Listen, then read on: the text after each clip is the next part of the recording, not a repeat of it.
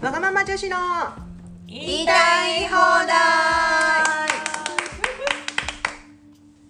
アラフォーのおでんとガーゼとパラがお送りする番組です。50音順に沿って毎回テーマを決めて言いたい放題おしゃべりします。毎週水曜日の早朝4時44分。ん？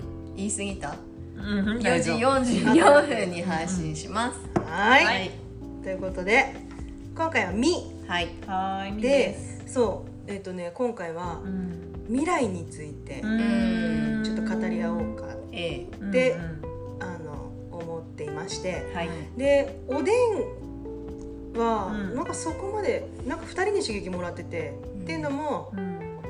あの未来社会社会？うんうん。この社会の未来どうなってんのかっておでんなんかそこまで考えたことなかったのにうん2人はすごいそれをあのいろんな視点から考えててそれを聞いてあなるほどっていう感じなんだよね。うん。なのでちょっと2人のその未来うん。への思いっていうか考え方こうなってんじゃないかみたいなやつをうん。なんか聞きたいんだけど。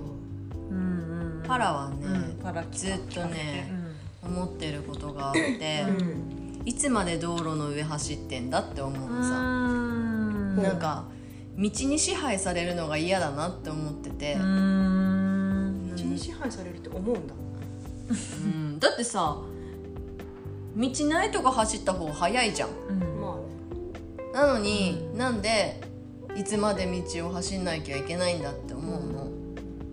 だ飛から 行機みたいな感じかだからなんか本当でドラえもんだったらさもうきっとさ空飛んでたじゃん。うん。ドラえもんかどうかわかんないけど。自分のテリトリーの上どんどん飛んでかれるのいやなんか低空飛行とかでいいんだよねうなんか、ん。そんな高くなくっていいんだけどうん。なんかこうね田んぼでもこう斜めに行けたら楽じゃん、自動運転は来ると思うんだけど、うんでも道の上の自動運転じゃん、うんだからいい、うんそれのさらにま先でしょ、あうんうん、だから多分いろんなこう空を飛ぶわかんない。一応法律とかいろいろあるでしょ、うん。ああいうのも全部変わってくんだろうし、うん。なんか早くそうなればいいなってうん。思ってる、でもどんどん変わってあのドローンとかもさうんどんどん変わってってっつってさ、うん。あの飛行なんだ飛行禁止区域とかもあって、うんうんうんうんそういうとこでは飛ばせないようにもなってたりとか、電線とか？そうそうそうそうそうそう、うん。あとあの空港が近くにあるとかああそうだよね。事故にだかすごい田舎でも空港近いとダメとかあさ、ーなるほどね。なんかあるから、ん。そういうのが整備されてけば、うん。空の安全うんうんうん。を見見れるようになるっていうかさ、そしたらなるかもね。うんね。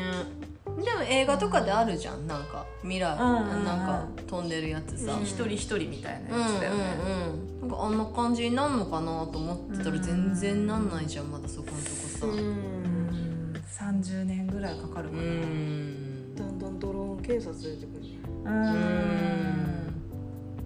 そうそうそれそれはずっ逃げられない。と高高速道路より高速があるじゃんってうんずっと思ってた。これも10年以上前からずっと思ってる。へへーなんで時間に追われた時にそう思ったの？ーいやなんかえだって斜めに走った方が早いじゃん。まあね。まあね。確かにね。ね。うん近道っつってもみ道なわけでしょ？って思うわけさうん。あとはうん。うんなんかあもうなんか今さ大学卒業しないといいとこ就職できないとかあうん。あるじゃん、うん。今までもそんな感じだったじゃん。うん。だけどもう日本人っていうだけでブランドになって就職とかできるんだろうなと思ってて。う、ん。で子供たちが大きくなる頃、うん別にあの高卒でもいいんだろうなってうん。思ってる、うんうんうん。なんかまだ学歴社会なのかなやっぱり。じゃあな。まだ。うん。まだそうだけど。あほらなんか少子高齢化ってさ、うん。そこ問題視されてるけどさ世界的に見たら人口増えてるからさ、うん。へえ。そめちゃくちゃ増えてんだよ、あそうなんだ。増える予想だよねあまあでもそうかね。死なないんだもん。ねそううんえそういうこと？うん。死なないから増えていく一方ってこと？死なないからじゃな高く齢者がいっぱい生きして死なないから。高齢者ああと例えば医療が発達してきてうん。今まであのなんつうアフリカとかそういうところで死んでうん亡くなってた子供の命も救われるようになったりとか、ううん。そういういろんなのがあって世界的には全然めちゃくちゃ増えてるん。だよね。うんだからその人たちって住むところがなくなって結局日本にも絶対入ってくるわけさ。うん。だから本当なんだろう。あ逆にスキルがないと落とされるうん。社会になるんだろうしうん。ただ日本に住んでてやっぱり日本の心っていうところは変わらないところがあるじゃ。うん。んが日本にしか日本人にしかできないところっていうのは、ね、やっぱ日本人が埋めていくんだろうなと思ってて。うん。だから日本人ってだけで食っていけるようになる時代がうん。10年は無理だけど20年30年後ぐらいには来るんだろうなってか日本に生まれたっていうだけでも、うん。その魂とか、うん。その暮らしが安全じゃんまず。ううん。んだからそれだけでもうなんていうのありがたいことだっていうかさ、うんそうだね。黙ってても生きていけるみたいなさ、っていう一方、うん。英語を喋れない日本人が多いじゃん。ううんん。で喋れなくても何も困らないじゃん。う。ん。なんだけどなんか世界的にそれで遅れを取ってる部分があって、ちょうどさあの動物のやつうんうん。最近ねあのエシカルを勉強してて、畜産動物うの,、ん。あの飼育についてうん。ちょっと聞く機会があってそこで日本が世界的にすごく遅れててその理由の一つが英語の情報が日本に入っていきづらい。うん。なんか英語でしかない情報が日本人に届かなくて、で世界基準にすごい遅れを取ってるっていうのがあって、なんか日本しか知らなければよかったけどうん。そういう問題も出てくるんだと思ってなんか何でも日本って割と最先端を行ってるのかなって勝手に思ってたら、うん。その畜産動物の世界ではランキングで言うと本当あの発展途上国と一緒で。アフリカとか、うん。まあまあ、ベトナムとかさそういう。で、まあ、先進的にっていうのはやっぱヨーロッパとかうん。なんだけど、すごい日本はなんか当たり前に飼育の環境とかが、まあ、ひどい状況、うん。でそこをもう国を挙げて隠してるみたいな遅れてるよね日本って。そうだから結構叩かれてたりもするんだよね、うん。業界によっては。あのもてはやされてる部分もあるけど、でメイドインジャパンがブランドだったじゃん今まで、うんうんだけどあの原発事故起きてからう、ん。うんなんか日本なんだみたいにな。っうん。て、メイドインジャパンだけじゃ売れなくなったりとかしてんだよね、うん。ジェンダーも遅れてるしね。そうそうそうそうそう。こうあるもんだみたいなの強いかもね。うん、いい部分とね悪い部分が、うんそういう意味ではどんどん変わってくわうん。変わってくんだろうからうん本当多様化していくのかな住みやすくなればいいなって本当に思うよね、未来ね、いや明るい未来を想像するけどね。うん地球、地球さえ起こらなければ。うん。いや本当に地球が爆発とかもありえるだろうなって思ってて、うん。なんかなんか無限じゃない地球の資源は。う、なんか異常気象とかもすごいじゃん、うん。だから突然大きい地震が起きてもうなんか自分たちもよくわからないままにそこの土地の人たち全員死んじゃうみたいな。うんのもありうるだろうし映画の社会、ね、映画の中で起こるようなこととか、うん、あとコロナよりもっとすごいウイルスが出てきたりとかね、うん、怖いね。あのガスマスクつけて日常過ごしてるみたいなさ、う、社会になるかもしれないしさ、やだあと逆に縄文時代みたいに戻るかもしれないしね。退化していく、うん、やっぱあれですよ。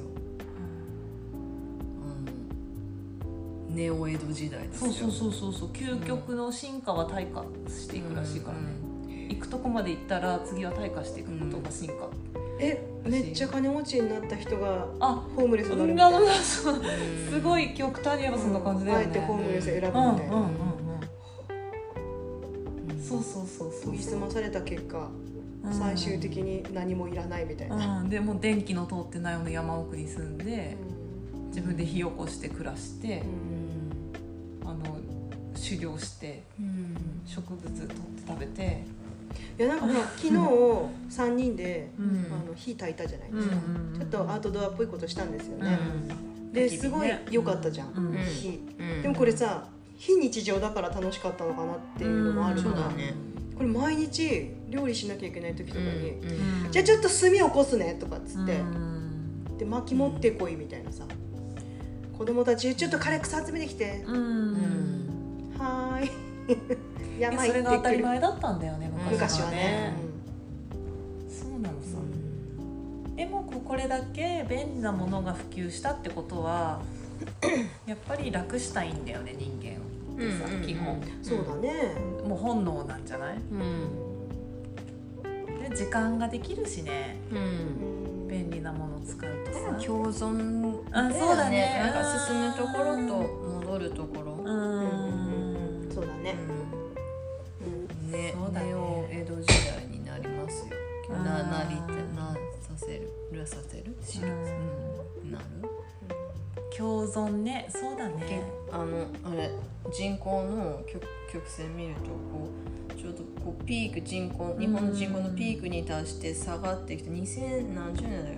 何十年ちょっと忘れたけど、うん。そこがちょうど江戸時代の人口と一緒になうるのさ、昔はうん。そのなんだろう。まなんか貧しくても裕福というか今と比べたら貧しいかもしれないけれどもそれはそれなりに回ってたはずで、うん。だからそんな感じになっていけばいいんだろうなと思ってさ、うん。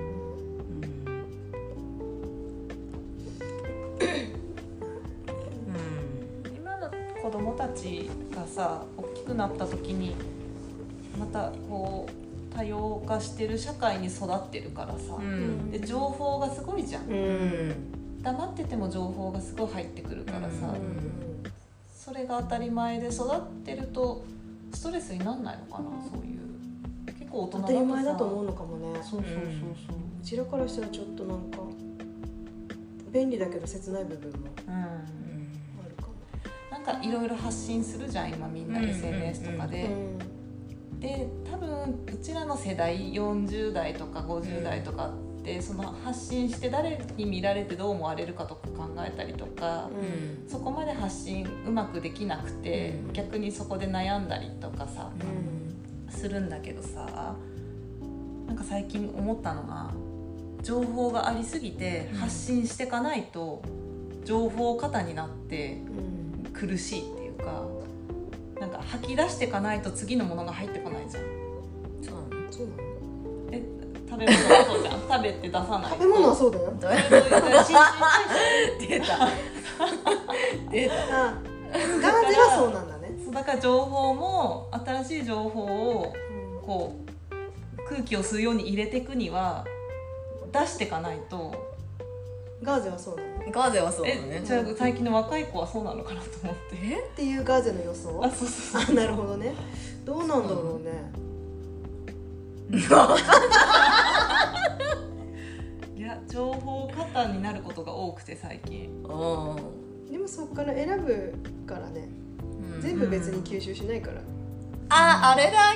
吸収率高いからそうなんだよ。うんだと思う。ガーゼはそういうことだなと思う。別に情報過多と思うか思わないかじうゃん、ん。情報いっぱいあるけど自分に必要なのはこれってうん。なるから、うん。基本は。うん。そっか、うん、だからガーゼはもう基本、聞いたもの全部入れようとするからなのか、うん。全部必要なのかもしれないみたいになるのかな。なんだろうね、だから発信する人たちも自分のえ精神衛生上そっちの方が良くてやってんのかなってちょっと思ったけど、れはね自己満でしょみあんな。まあ自己満自己満、なのと共感してほしいの、ん。自分の考え承認欲求でしょ。そう。うん。にそうとか。うん。の方だと思ってた、うんそう。そうした人もまあでもガーゼみたいな人もいるかもしれないから、うん。それは全然なしなきにしもあらずだけど、うん。おでんとか多分パラの中ではそれはないっていうやつかもしれない、結局さ聞いたことそのままさ伝えてもさなんだろう。なんだろう。行動が伴わないとさ小賢しいだけど終わってしまうんだよね。うん。だからなんかき聞いたのをあえてふーんっていうところなんだよ。うん。そうそうそう。うん。あもうそうなんだ。この人はそうなんだ。俺は違うけどでもある。そうそううん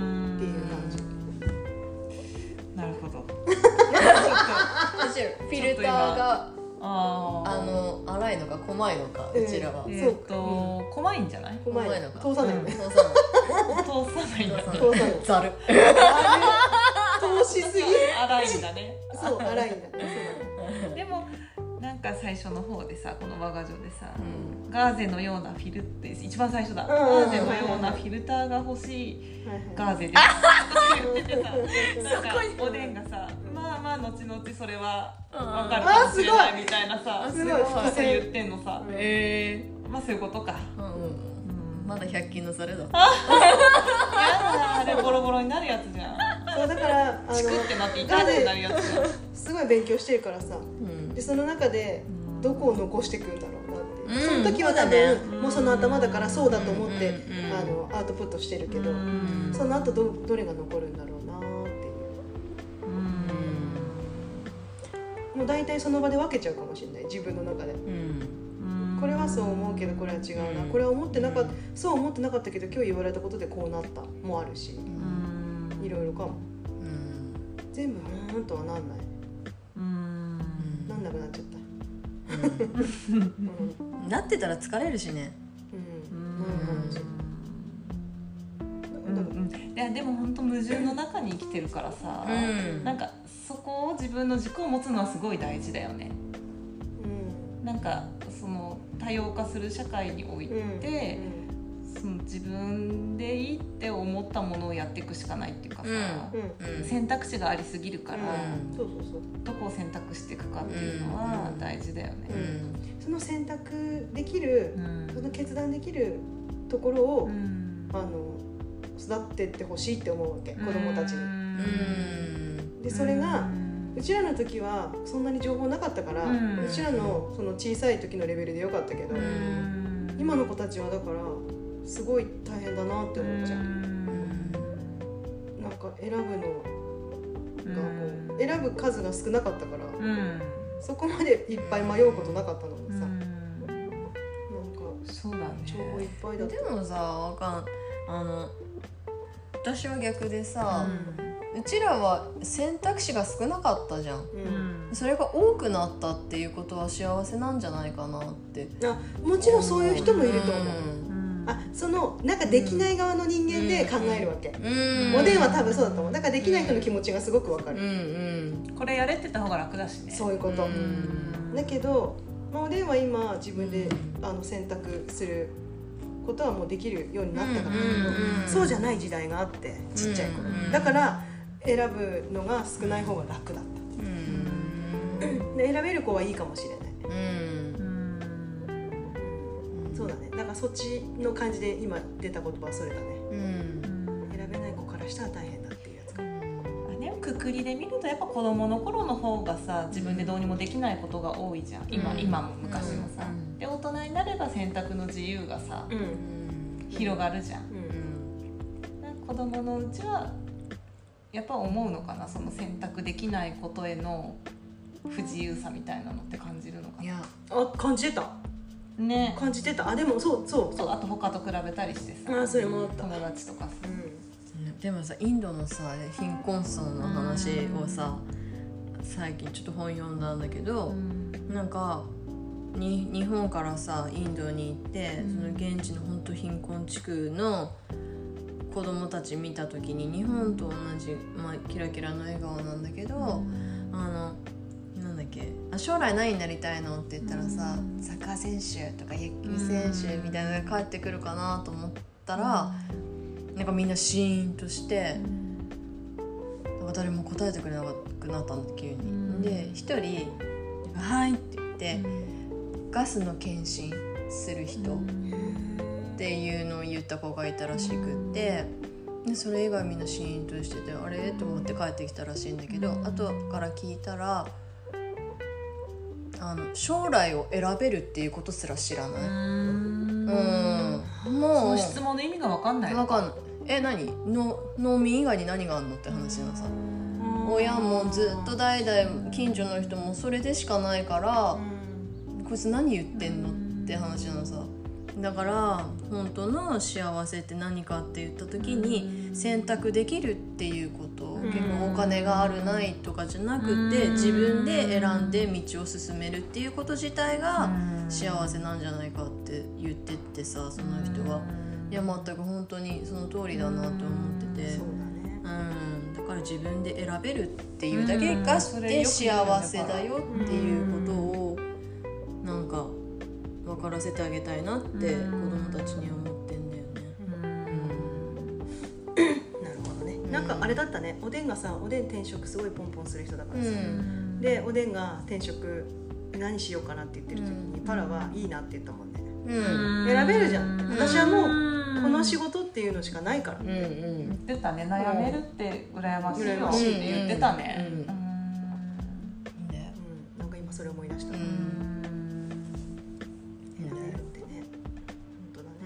なんかそれで未来もまた変わってくるね。どう選ぶかで。だからあれか例えばお寺にむす生まれた息子とかはさ、もう将来選べないとかってなるとさ、そうだね。ね。うんそっか。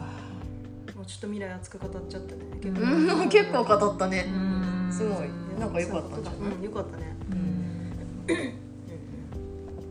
未来はあれですね。かはい。多様化していく社会に。そうだね。明るい社会にね、うん。なっていくんじゃないかというなればいいななとってほしいです。ですね。はい。はい。ありがとうございました。ありがとうございました、はい。じゃあ次はですね無です。はい。むもう無。言い方？無一郎。もう一郎。無一ちょっとごめん。語れない。語れない？語れない。もう一違郎うのでお願いします。じゃあ無は何になるか、はい。また来週もお楽しみに、たお楽しみに。はい。ありがとうはい、ございました、ありがとうございました